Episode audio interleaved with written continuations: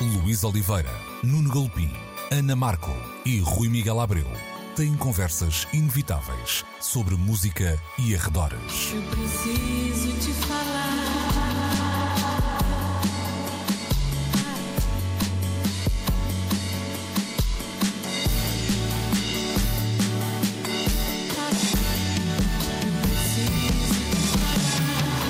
Agora na Antena 3.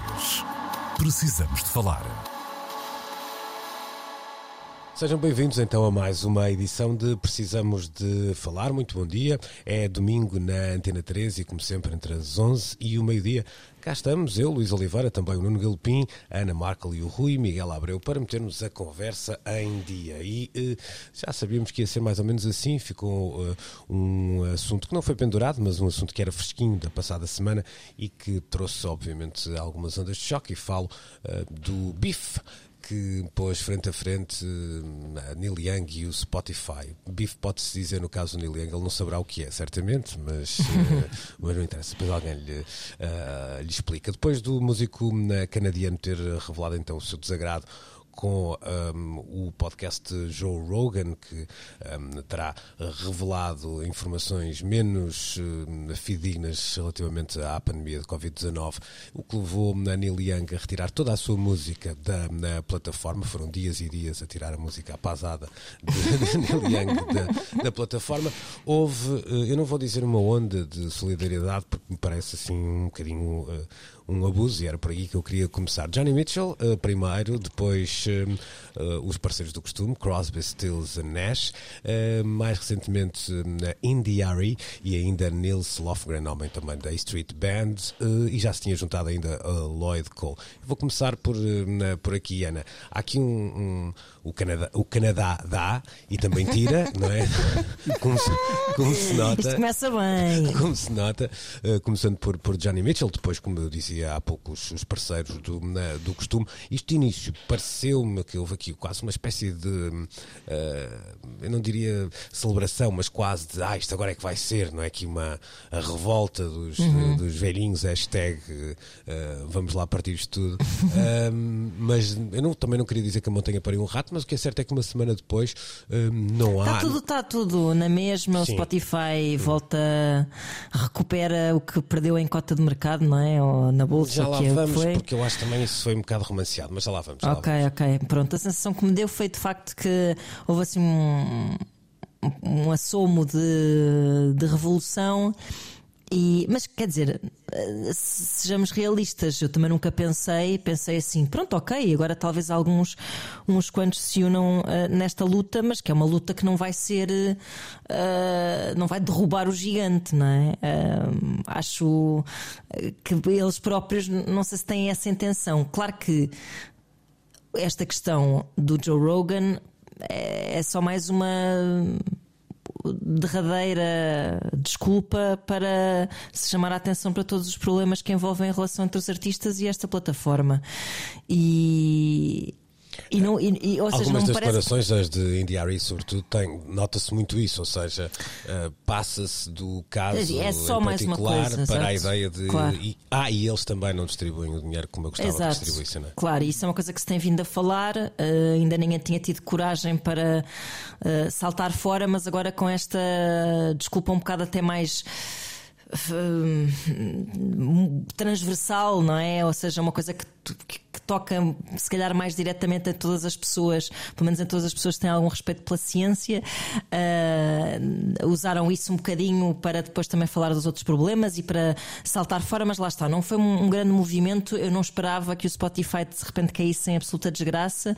Uh, o que podemos é fazer com que uh, algumas pessoas que admiram estes músicos fiquem mais sensibilizadas para estas preocupações e, e parece-me um, um, gesto bastante coerente de, por parte de quem o, o, o toma, ou seja, eu, eu fiquei, achei pronto, bastante admirável que se, que, da parte do Neil Young que, que, que desse este passo. E, percebendo lá está, como nós falámos a semana passada, que ele também não ia perder grande coisa com isto, portanto ele podia fazê-lo como statement. Uh, mas o que eu acho é que pelo menos isto é simbólico de, de haver pelo menos para alguns músicos, uma liberdade possível relativamente a estas plataformas de streaming. Agora, não mais do que isso. É Mas olha, olha, olha, que nós estamos aqui a falar de uma coisa que é importante, que é o que o Spotify fez. Já lá, deixa, peraí, que eu já lá vou para ti. Esse é o outro lado interessante desta história. Eu já, já, já vou deixar essa parte para ti. No, no caso da Ana, é interessante tu dizes isso e, e tomas um um ponto, o teu ponto de vista, uma, uma opinião, porque foi uma coisa que se notou muito nesta semana e até de alguma, eu, eu diria que isto é um belíssimo teste aos tempos que vivemos, ou seja, muita gente tomou uh, partido um, sem sequer perceber bem o que estava em, uhum. em causa. Há logo uma necessidade de estar de um lado da barricada ou de outro, uh, que me pareceu também muito significativo e até porque aqui coloca-se colocam-se duas questões. Para, para, começar, muitas vezes um lado geracional, não é? De pessoas uhum. próximas ou distantes de, de Neil Young, próximas ou distantes das plataformas de streaming e também um lado uh, tantas vezes ideológico que aqui parece separar, e não é verdade em absoluto, ou sempre verdade, uh, as pessoas que têm uma postura, eu diria, um bocadinho mais defensiva em relação à pandemia e menos defensiva em relação à pandemia, Exato. para não usar também palavras que me parecem demasiado batidas, como negacionistas e antivacinas, etc, etc. Nuno, tu, tu tocavas em um pormenor que me parece interessante. Eu não, não, não, não sabendo já o teu ponto de vista, uh, houve uma reação do Spotify que, chegou cá fora até havia um jornal e foi uma reação feita com os trabalhadores ou para os trabalhadores do Spotify, que foram alguns dos primeiros a revelar algum incómodo. Uh, e não deixa de, também de, de ser notório uma coisa, que é, ok, nós vamos passar a ter um, um uma espécie de parental advisor uh, aqui, mas para para o conteúdo que, que, falar de vacinas e de Covid-19, mas há também um lado de alguma impotência perante Joe Rogan e perante uma estrela tão grande. Ou seja, uh, vamos ter um cuidado para os conteúdos que falem da pandemia. Joe Rogan pode dizer o que lhe apetecer. Foi mais ou menos isto que me uh, transpirou do que fui lendo da, da declaração do Spotify. Não sei se era por aí que querias ir, mas força. Mas é um bocadinho mais do que isso. Por um lado, o Spotify uh, levantou aqui assim a lebre para algo que nós falávamos aqui há uma semana atrás, que é a necessidade de estabelecer de vez em quando algo que pode ser comparável aos códigos de ética pelos quais se regem os mídias convencionais. Algo que ainda continua omisso em muita da, da comunicação digital. E aqui, para já, o que o Spotify uh, prometeu fazer é criar uma consultoria de conteúdo a todos os conteúdos sobre, neste caso, para já, uh, esta, esta pandemia. E o próprio Joe Rogan que, de, epa, cujas ideias eu não partilho de todo, antes pelo contrário, uh, admitiu, por um lado, uh, ter mais cautela naquilo que diz e, ao mesmo tempo, não deixar de expressar a sua admiração por, por Neil Young. Isto não quer dizer que tenham, esteja a, a, a pôr água na. Como é que se diz? Uh, Isso mesmo, água, água na, fervura. fervura. Água na fervura. Mas uh, há pelo menos aqui assim uma reação. Acho que o mais importante disto tudo, para além das uh, relações que possamos tirar sobre a relação dos músicos e de quem ouve música com uma plataforma como o Spotify e todas as reflexões geracionais que estavas ainda agora a levantar, Luís, é esta ideia de que um, perante este tipo de, de acontecimentos, podemos refletir todos um pouco os extremistas, como o caso do autor deste podcast, que claramente veiculou mentiras, e também os, uh, as plataformas digitais que colocam conteúdos com opiniões e informações, sem até aqui as passar por um fact-checking que eu acho fundamental. De resto, o meu cão, como sempre, está a manifestar-se a favor da necessidade desse fact-checking. Esse eu acho que é o dado mais precioso uh, de todo este processo, é o levantamento de um fact-checking, neste caso, em relação à Covid-19. Mesmo assim, a Casa Branca uh, uh, emitiu até um comunicado a dizer que não é suficiente, reconhecendo que mesmo assim já se faz algo em curso. Isto porque todo este caso, apesar do Spotify ser uma plataforma com origem europeia, este caso tem muito a ver com um certo tipo de comunicação que está associado a grupos uh, de extrema-direita uhum. norte-americanos. Uhum. Claro. Oh, oh, Rui, deixa-me passar para ti um, um, outro lado, e a Ana tocava disso uhum. ao, ao, de leve, e eu acho que também foi um bocadinho romanceado, e não acho que esse facto de, deva ser subvalorizado, ou seja, a maneira como uh, as notícias surgiram depois, e houve muita gente a embarcar na, na, na história de uh, pá, aconteceu a história com o Neil Young, uh, houve algumas notícias sobre resultados uh, operacionais, vamos dizer assim, resultados financeiros do, do Spotify e toda a gente fez uma associação, um mais um igual a dois, que nem, não foi assim tão verdadeira. Ou seja, hum. um, deixa-me só aqui enquadrar: uh, o, Spotify apresentou uh, uma previsão de dados para o primeiro trimestre de 2021 uh, e, e esse terá sido o grande impacto uh, que hum. fez com que as suas contas fossem menos positivas aos olhos dos, dos investidores. Isto é uma coisa que acontece muitíssimo no mercado. Eu não sou um especialista, mas sobretudo até neste, neste tipo de, de empresas ligadas à, à, às novas tecnologias, o Big Tech, isto, isto tem há, há muito essa ideia de, da previsão de crescimento impactar muito os, os resultados. E há aqui notas... É por isso que lhe chamam futuros, não é? Exatamente. E há aqui notas interessantes até porque isto coincide, portanto há um, salvo erro, o Spotify já passou os 400 milhões de utilizadores, uhum. quer chegar aos 418 uh, no primeiro trimestre e isto, estes resultados são um bocadinho Está menos... com 406, acho. E 6, exatamente.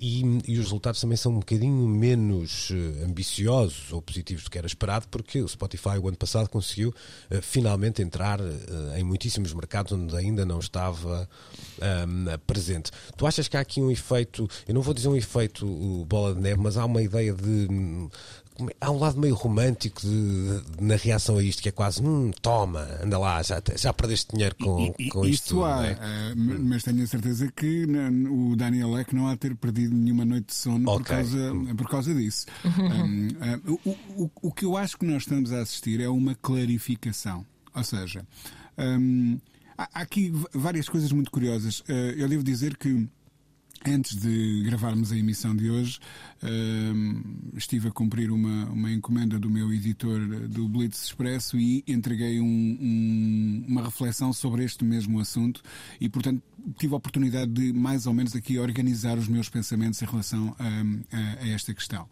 Um, há, há, uma coisa muito curiosa. Uh, em dezembro, isto eu encontrei esta informação no Washington Post, uh, o, o T-Pain dava na altura conta de, de, do quão o Spotify paga, aos artistas, fazendo contas e chegando à conclusão de que para ele ganhar um dólar, um, uma música sua teria que ser ouvida 315 vezes um, e que, obviamente, ele considerava isso injusto, sobretudo quando, por exemplo, no Napster, o mesmo dólar exige apenas apenas 53 reproduções para ser alcançado.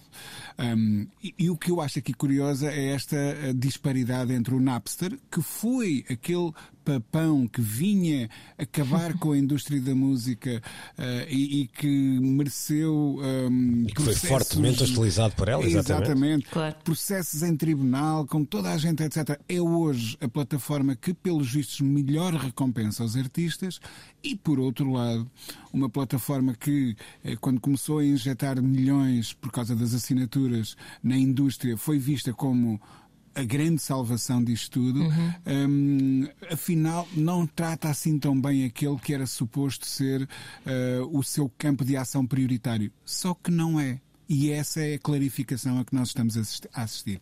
Isto lembra-me muito uma questão uh, que aqui há uns anos. Deixa-me só fazer aqui um parênteses, Rui, porque disseste uma coisa interessante que é na altura do, do Napster.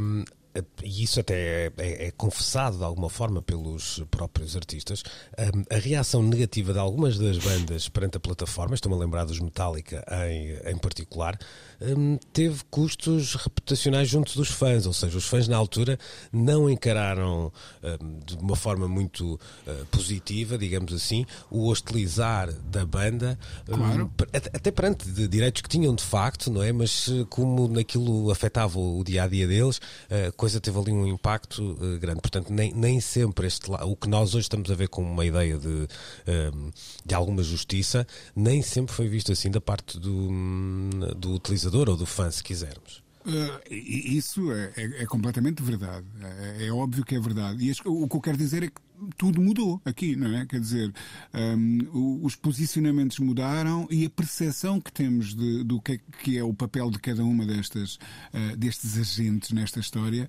um, também mudou. Eu ia dizer que isto tudo me faz lembrar, aqui há uns anos, uma, uma questão que foi muito um, dura para a indústria discográfica portuguesa, que foi quando os supermercados começaram a ter uh, discos à venda.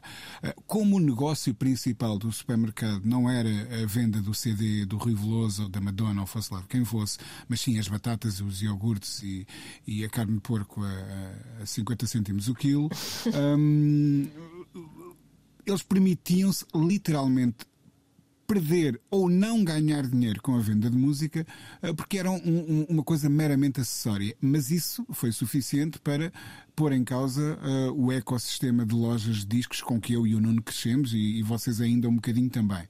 Um, e eu acho que se começa a perceber exatamente a mesma coisa em relação ao Spotify. Ou seja, o, a taxa de engagement do Spotify com podcasts é muito superior um, à, à, à, de música. O, o uhum. Spotify dava, dava, fazia contas em relação ao, John, uh, ao Joe Rogan e ao Neil Young.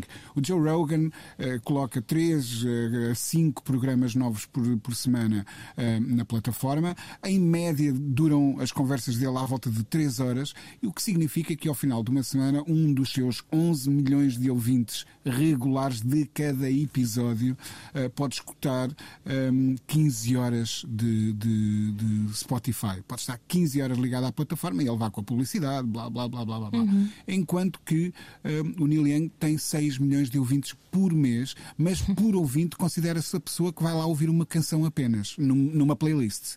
Um, ehm, de, de, se alguém escolher uh, 60s, não sei o quê, e, e lhe aparecer uma playlist com Dylan e Joan Baez e Neil Young, conta como um ouvinte.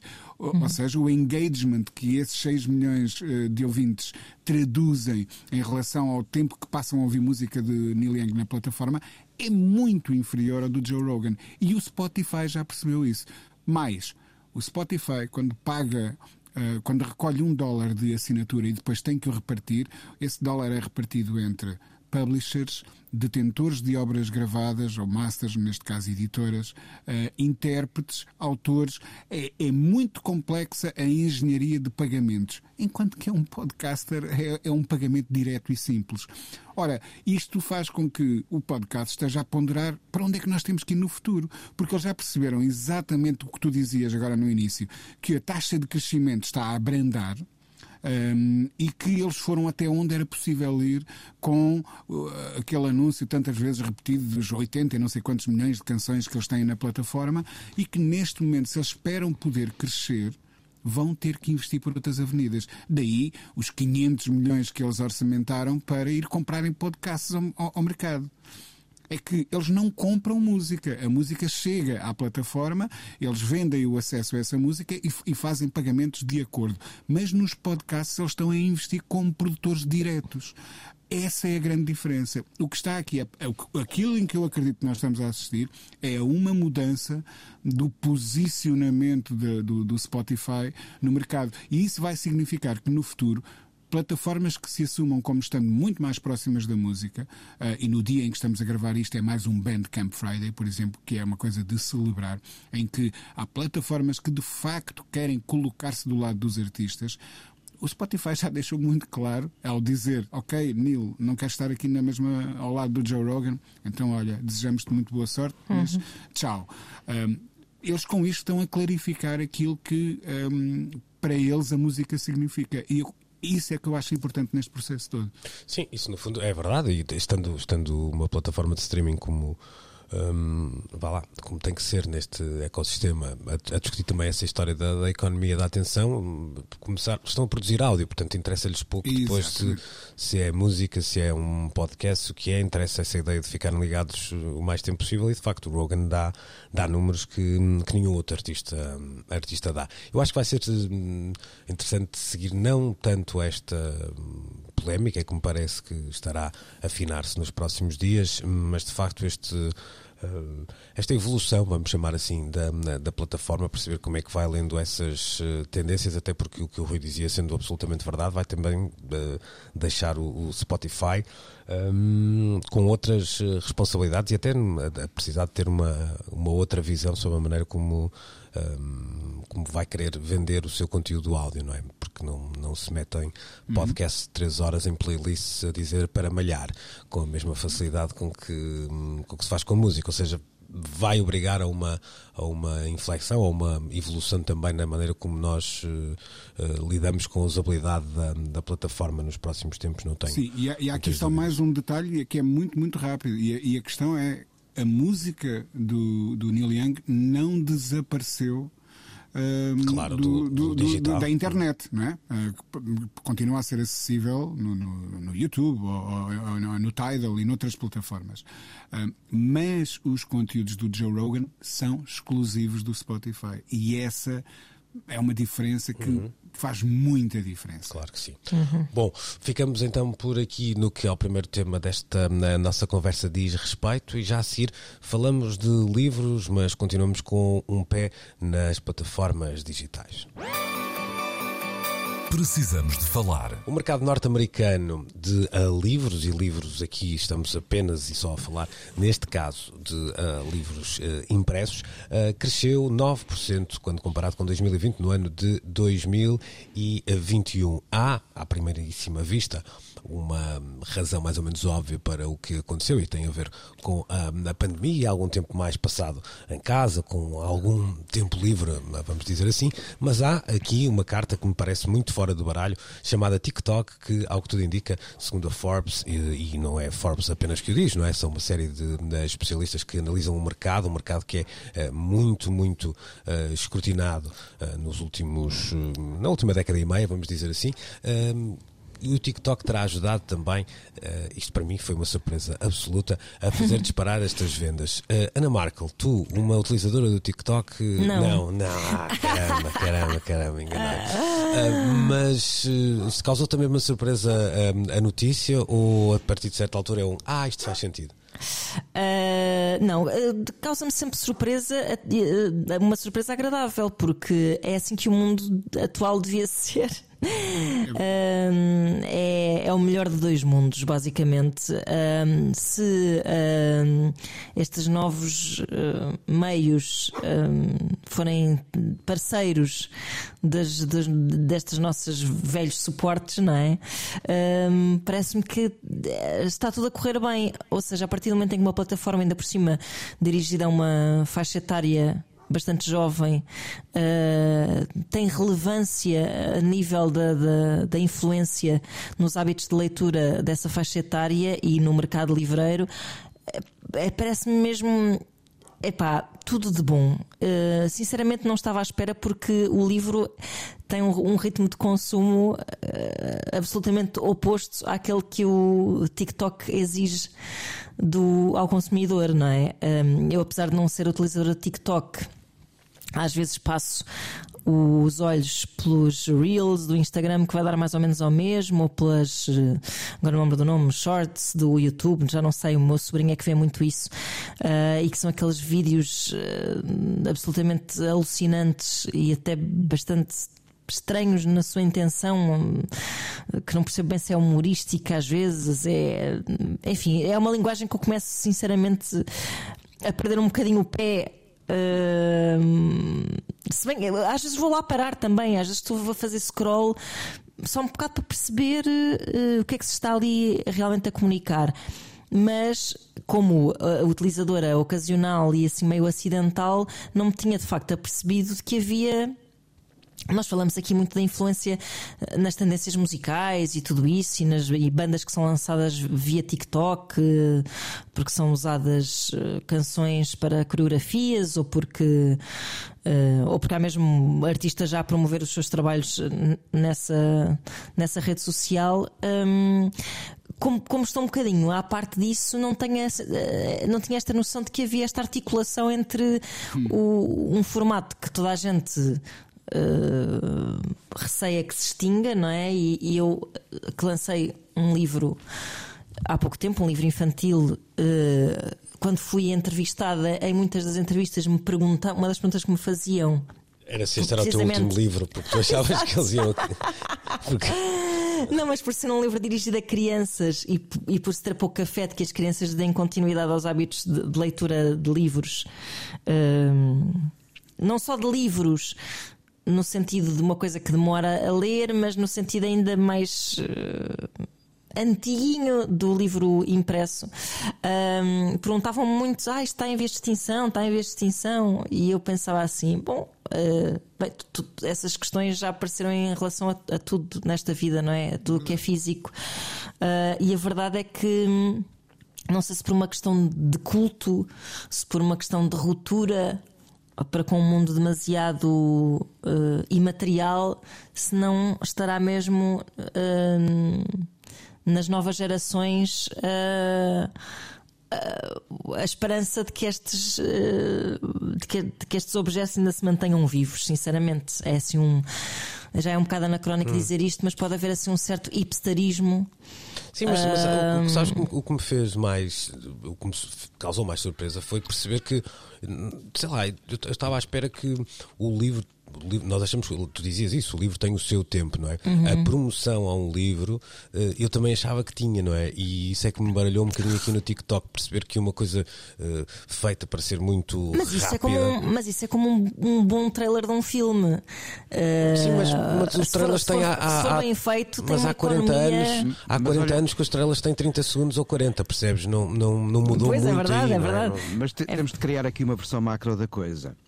O TikTok ajudou a crescer, a fazer crescer o mercado de livros nos Estados Unidos, mas não foi a única razão pela qual o mercado de livros dos Estados Unidos cresceu em dois anos em que houve uma coisa chamada Pandemia, pandemia. claro, eu comecei por aí pouco. Ora, muito bem. E o TikTok, o que aqui assim fez foi, tal e qual outros mídia, noutras gerações e noutras etapas, concentrou para uma série, um, um, um, um tipo de consumidores informação sobre um tipo de produto. Uh, e que não estava acessível, sobretudo nas etapas de confinamento, criando hábitos.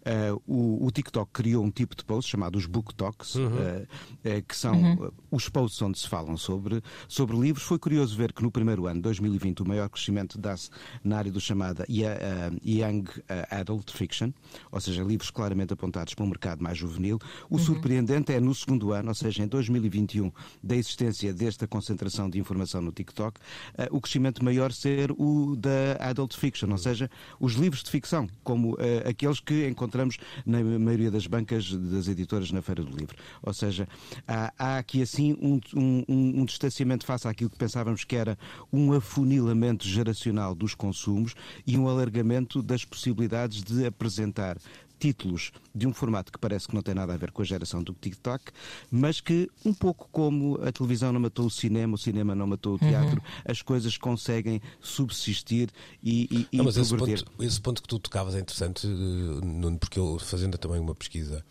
uh, até para este programa, percebi que as primeiras notícias que davam conta deste entre aspas, fenómeno, hum, não eram muito animadoras, no sentido que, quer dizer, estou aqui, estou, estou a fazer um juízo de valor, mas uh, tinham a ver com esse increase, esse aumento das, uhum. das, vendas, mas muito localizado para livros, por exemplo, de autoajuda. E aí a figura do uh, influencer acabava por ter uma, claro. um papel muito. Um peso determinado. Isso mesmo. mudou. E daí as categorias Claramente. que tu falavas. Pois, ficção, não é? Esse Sim. é que é o facto mais interessante. Isto, no fundo, o TikTok assumiu-se aqui como um espaço de concentração de informação para livros, como em tempo foi a imprensa generalista, com páginas dedicadas à edição literária e não apenas um concentrado de meia dúzia de colunas que afunilam muito para um certo tipo de gostos e de consumos para nichos de elite e não necessariamente refletindo a diversidade das propostas de mercado, como outrora os grandes jornais o fizeram. Pois às e... vezes é só preciso um, um, cartão de visita mais pop para. Tal e qual. Por acaso estava a ver, a, a propósito disso, estava, estava a ver um, um anúncio à, à, subscrição da New Yorker que me apareceu aqui no feed do Instagram e o slogan deles é uma revista para quem gosta de ler. Que é, que é interessante porque, tendo em conta que a New Yorker de facto atreve-se ainda hoje a ter lençóis de texto mas aí eu uh, acho, eu acho deliciosos, o, o na sua maioria. Imprensa, o futuro da, imprensa escrita e impressa em papel são mesmo a, é esse. long read, ou seja, claro, este, tipo de, claro. este tipo de formatos. Aqui o, o que há de interessante, é, eu acho Mas já, que... já se tornou sexy isso, ou seja, claro, não sei, eu, a, a maneira como se anuncia isso, exato, exato. É a diferença ao post rápido, à, à, à informação fulminante duas, três frases, às vezes substituída em parte por emojis. Aqui assim o que temos, acima de tudo, eu acho que é a diferenciação entre entre a forma como, basta vermos as secções de livros de um público ou, ou de um expresso, estão muito fechadas para um certo tipo de oferta livreira para gostos. Uh, eu chamo mesmo de elite, ou seja, para quem está habituado a ler com regularidade e não para a diversidade extrema que há de propostas é uh, para vários gostos, uh, para vários graus de exigência e temos de saber lidar com isso. Por isso é que existem livros para, toda, uh, para todo o tipo de pessoas, para todos os interesses. E o TikTok, se calhar, está mais aberto a essa diversidade do que as páginas da imprensa que veicula crítica um pouco afunilada, a meu ver. Este, este ponto, Nuno, parece muito interessante, Rui, até porque eu acho que Sim. ele se tem outras, eh, não é consequências, mas hum, acaba por ser notório noutras áreas. Eu não queria muito entrar nesta, eh, falar de política neste programa, nem pouco mais ou menos, até porque não me sinto capaz de o fazer, mas muitas vezes, e até os tempos recentes que vivemos, dão-nos ideia de um certo afastamento eh, entre a opinião publicada, vamos dizer assim, ou entre o comentário e muitas vezes uma espécie de, de realidade. E eu acho que isto acontece em mais áreas do que nós achamos. Às vezes na política ela é notória quando há valais de ciclos eleitorais, eh, mas acho que existe muito, na, na, mesmo na cultura pop, eh, nos meios mais, mais tradicionais, eh, e às vezes são notícias como estas e fenómenos como este que nos dão a ideia que vá lá, o mundo por ali avança, não é? E, e vai de Exatamente. facto arranjando maneiras de, de criar alternativas. Pelo menos neste, não, não sei se serve para tudo, mas em algumas áreas começam a ser evidentes. Sim, há, há, acho que se pode falar de uma, de uma guerra cultural existente no presente um, entre as gerações uh, uh, mais velhas e as mais novas, não é? Um, e, e, quando o TikTok apareceu, talvez como um reflexo dessa, dessa batalha, um, foi imediatamente descartado pela nossa geração boomer, não é? Uhum. Um, como algo inconsequente, infantil, uh, what's the point, para que é que aquilo serve?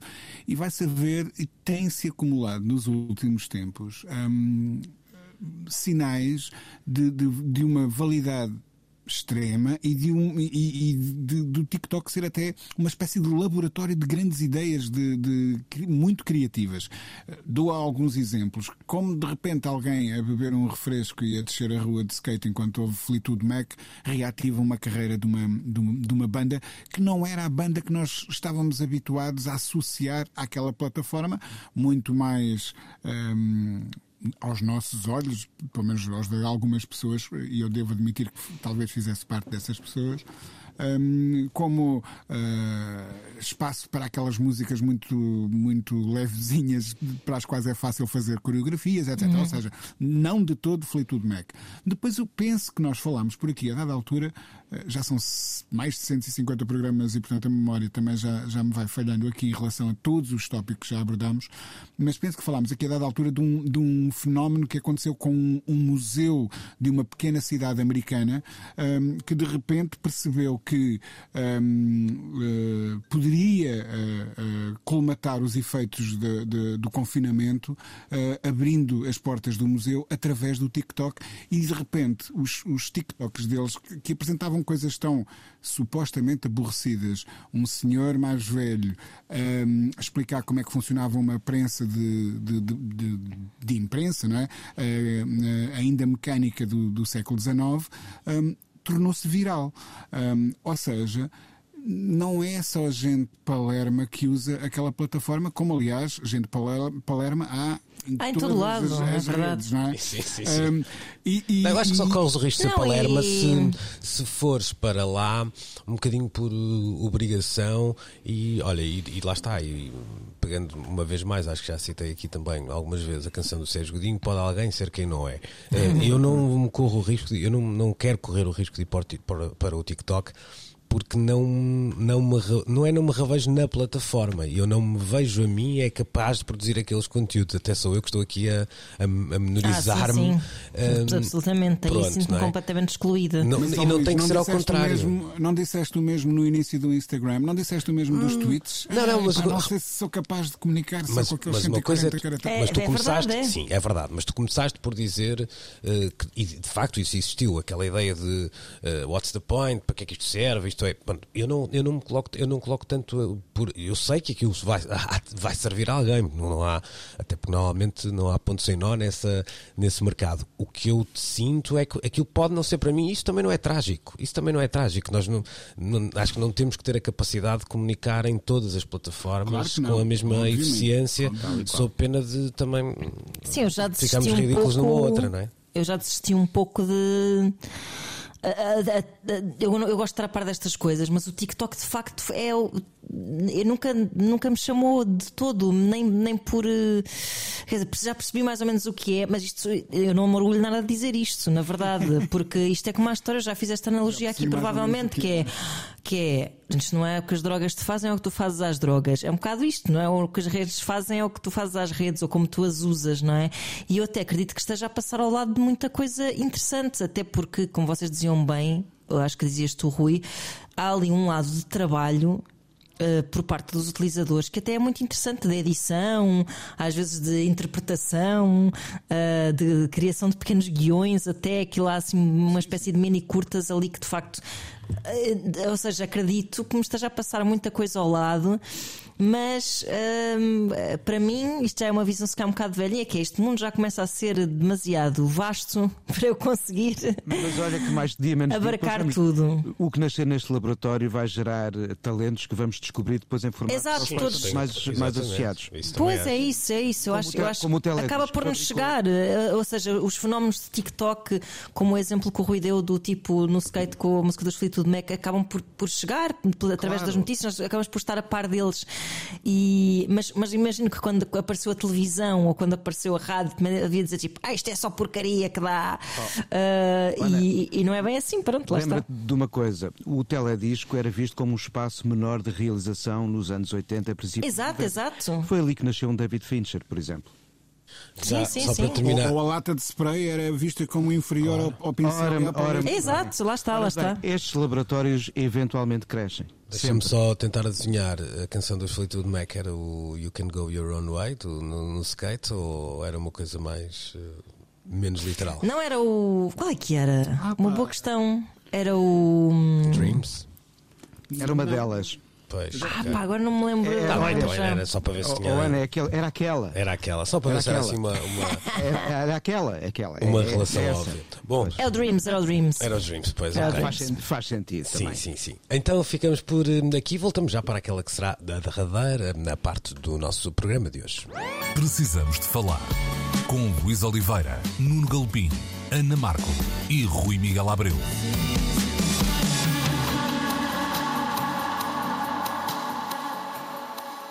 Foi responsável pelos primeiros discos de Bob Dylan, também pela estreia dos Velvet Underground. Esteve ainda ao lado de Frank Zappa and the Mothers of Invention, ou de nomes como Sun Ra ou Cecil Taylor. Falamos de Tom Wilson, o visionário eh, produtor musical que nos deixou em 1978, com apenas 47 anos. Ana, Ana lá.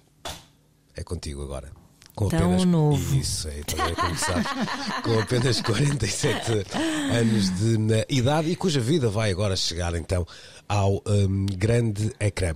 Rui, mais do que fazer assim uma espécie de, de name dropping em relação à, à, à pessoa em causa e ao seu trabalho, que é incontornável na, na, música hum, popular, eu diria que, hum, para além do uh, nome de má fama que, que, todos conhecemos como Phil Spector, se calhar um, o, a ideia de um produtor que é maior que, os, que às vezes até os artistas que, que produz não acontece um, muitas vezes, não é? É sempre visto como um homem sombra, etc, etc, Exatamente. etc. Uh, mas esta ideia de celebrar um, aquilo que é muitas vezes um unsung hero no, no, no mercado da música, mas que é tantas vezes também um, um nome essencial, quer no lançamento de carreiras, quer no rejuvenescimento de carreiras, um, e quer até numa espécie de cumplicidade. Que há, há, muita gente que, quer dizer, se nós olharmos para os discos que temos em casa, vamos perceber que se calhar os melhores discos que conhecemos da banda X foi quando trabalhou com o produtor Y, e essa alquimia que, que foi conseguida ali muitas vezes nunca foi uh, replicada noutros, uh, noutros trabalhos. É interessante percebermos que de um momento para o outro já não são só uh, os nomes que chegavam à frente no palco que, que têm histórias para contar, não é?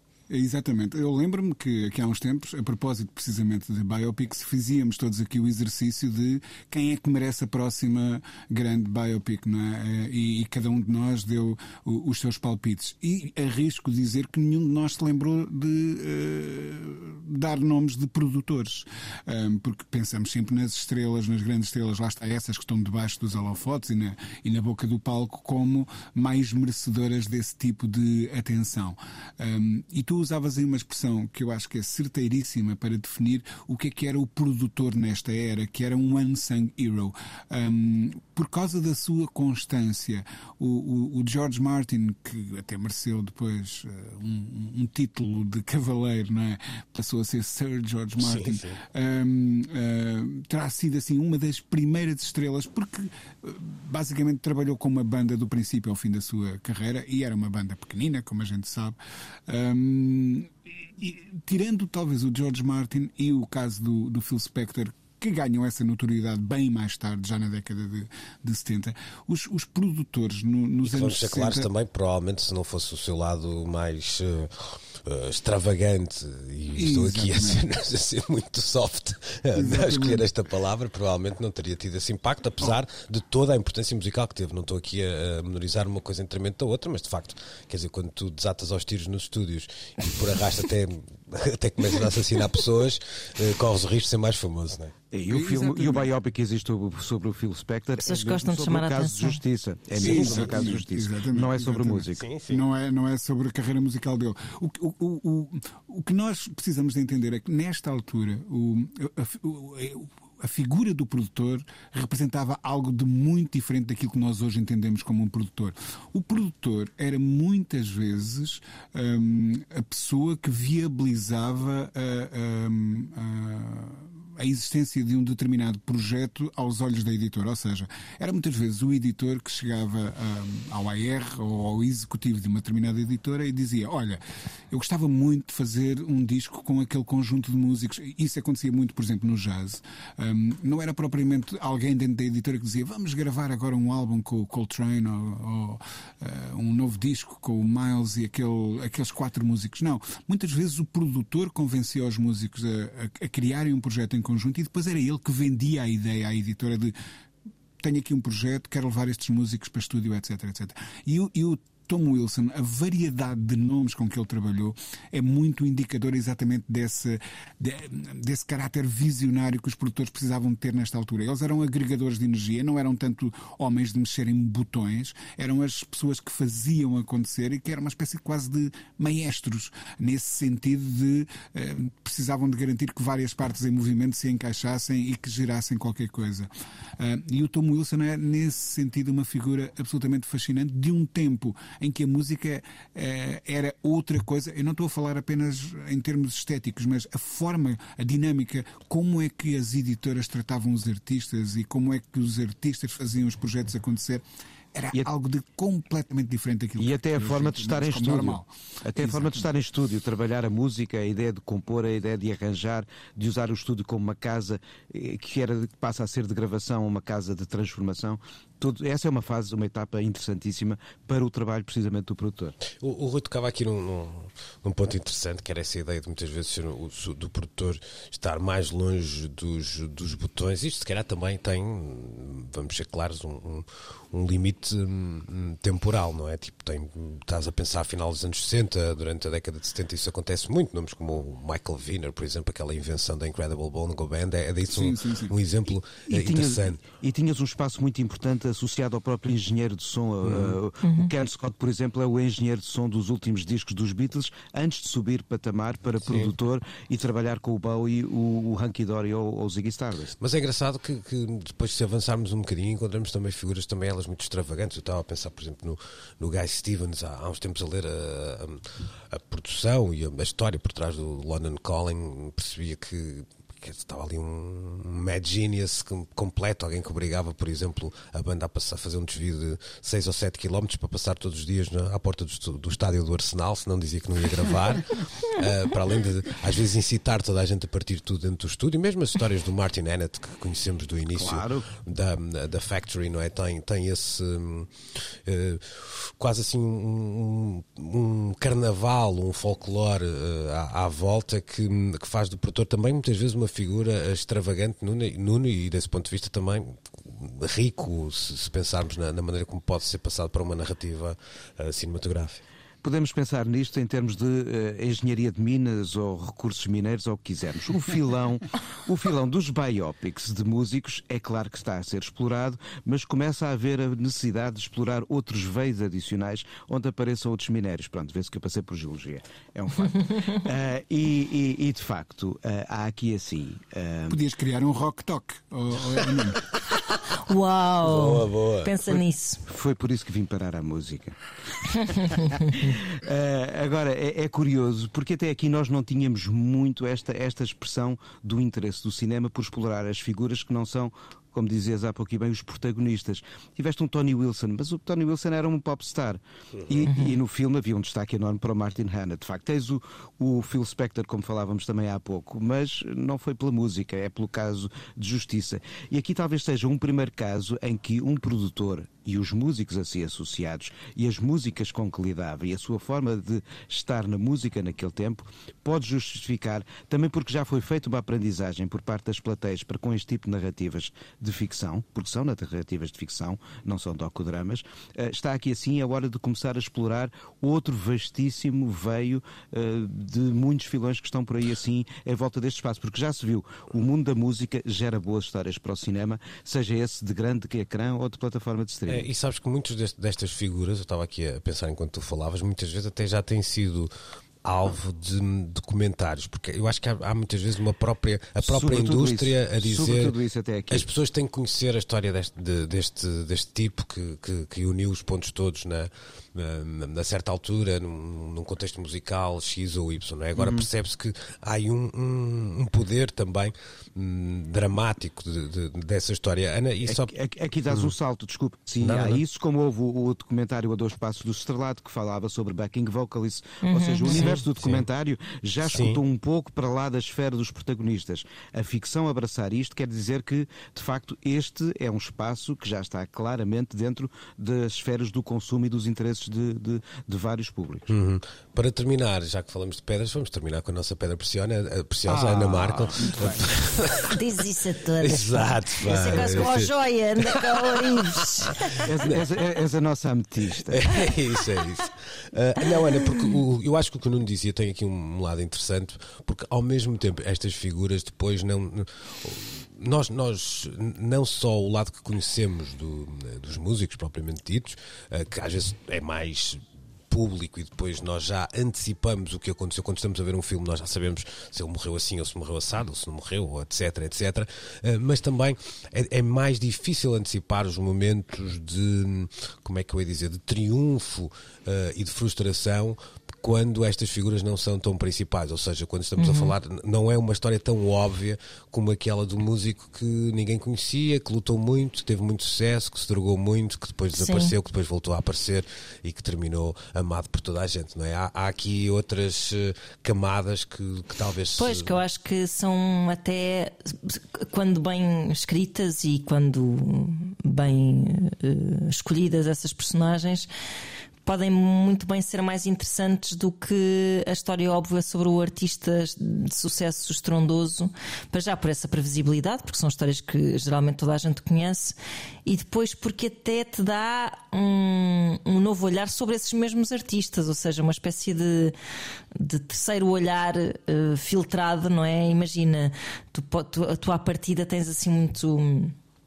ah, eh, se tens um, um, um, músico num biopic, à partida tens uma apologia desse músico, à partida, não necessariamente.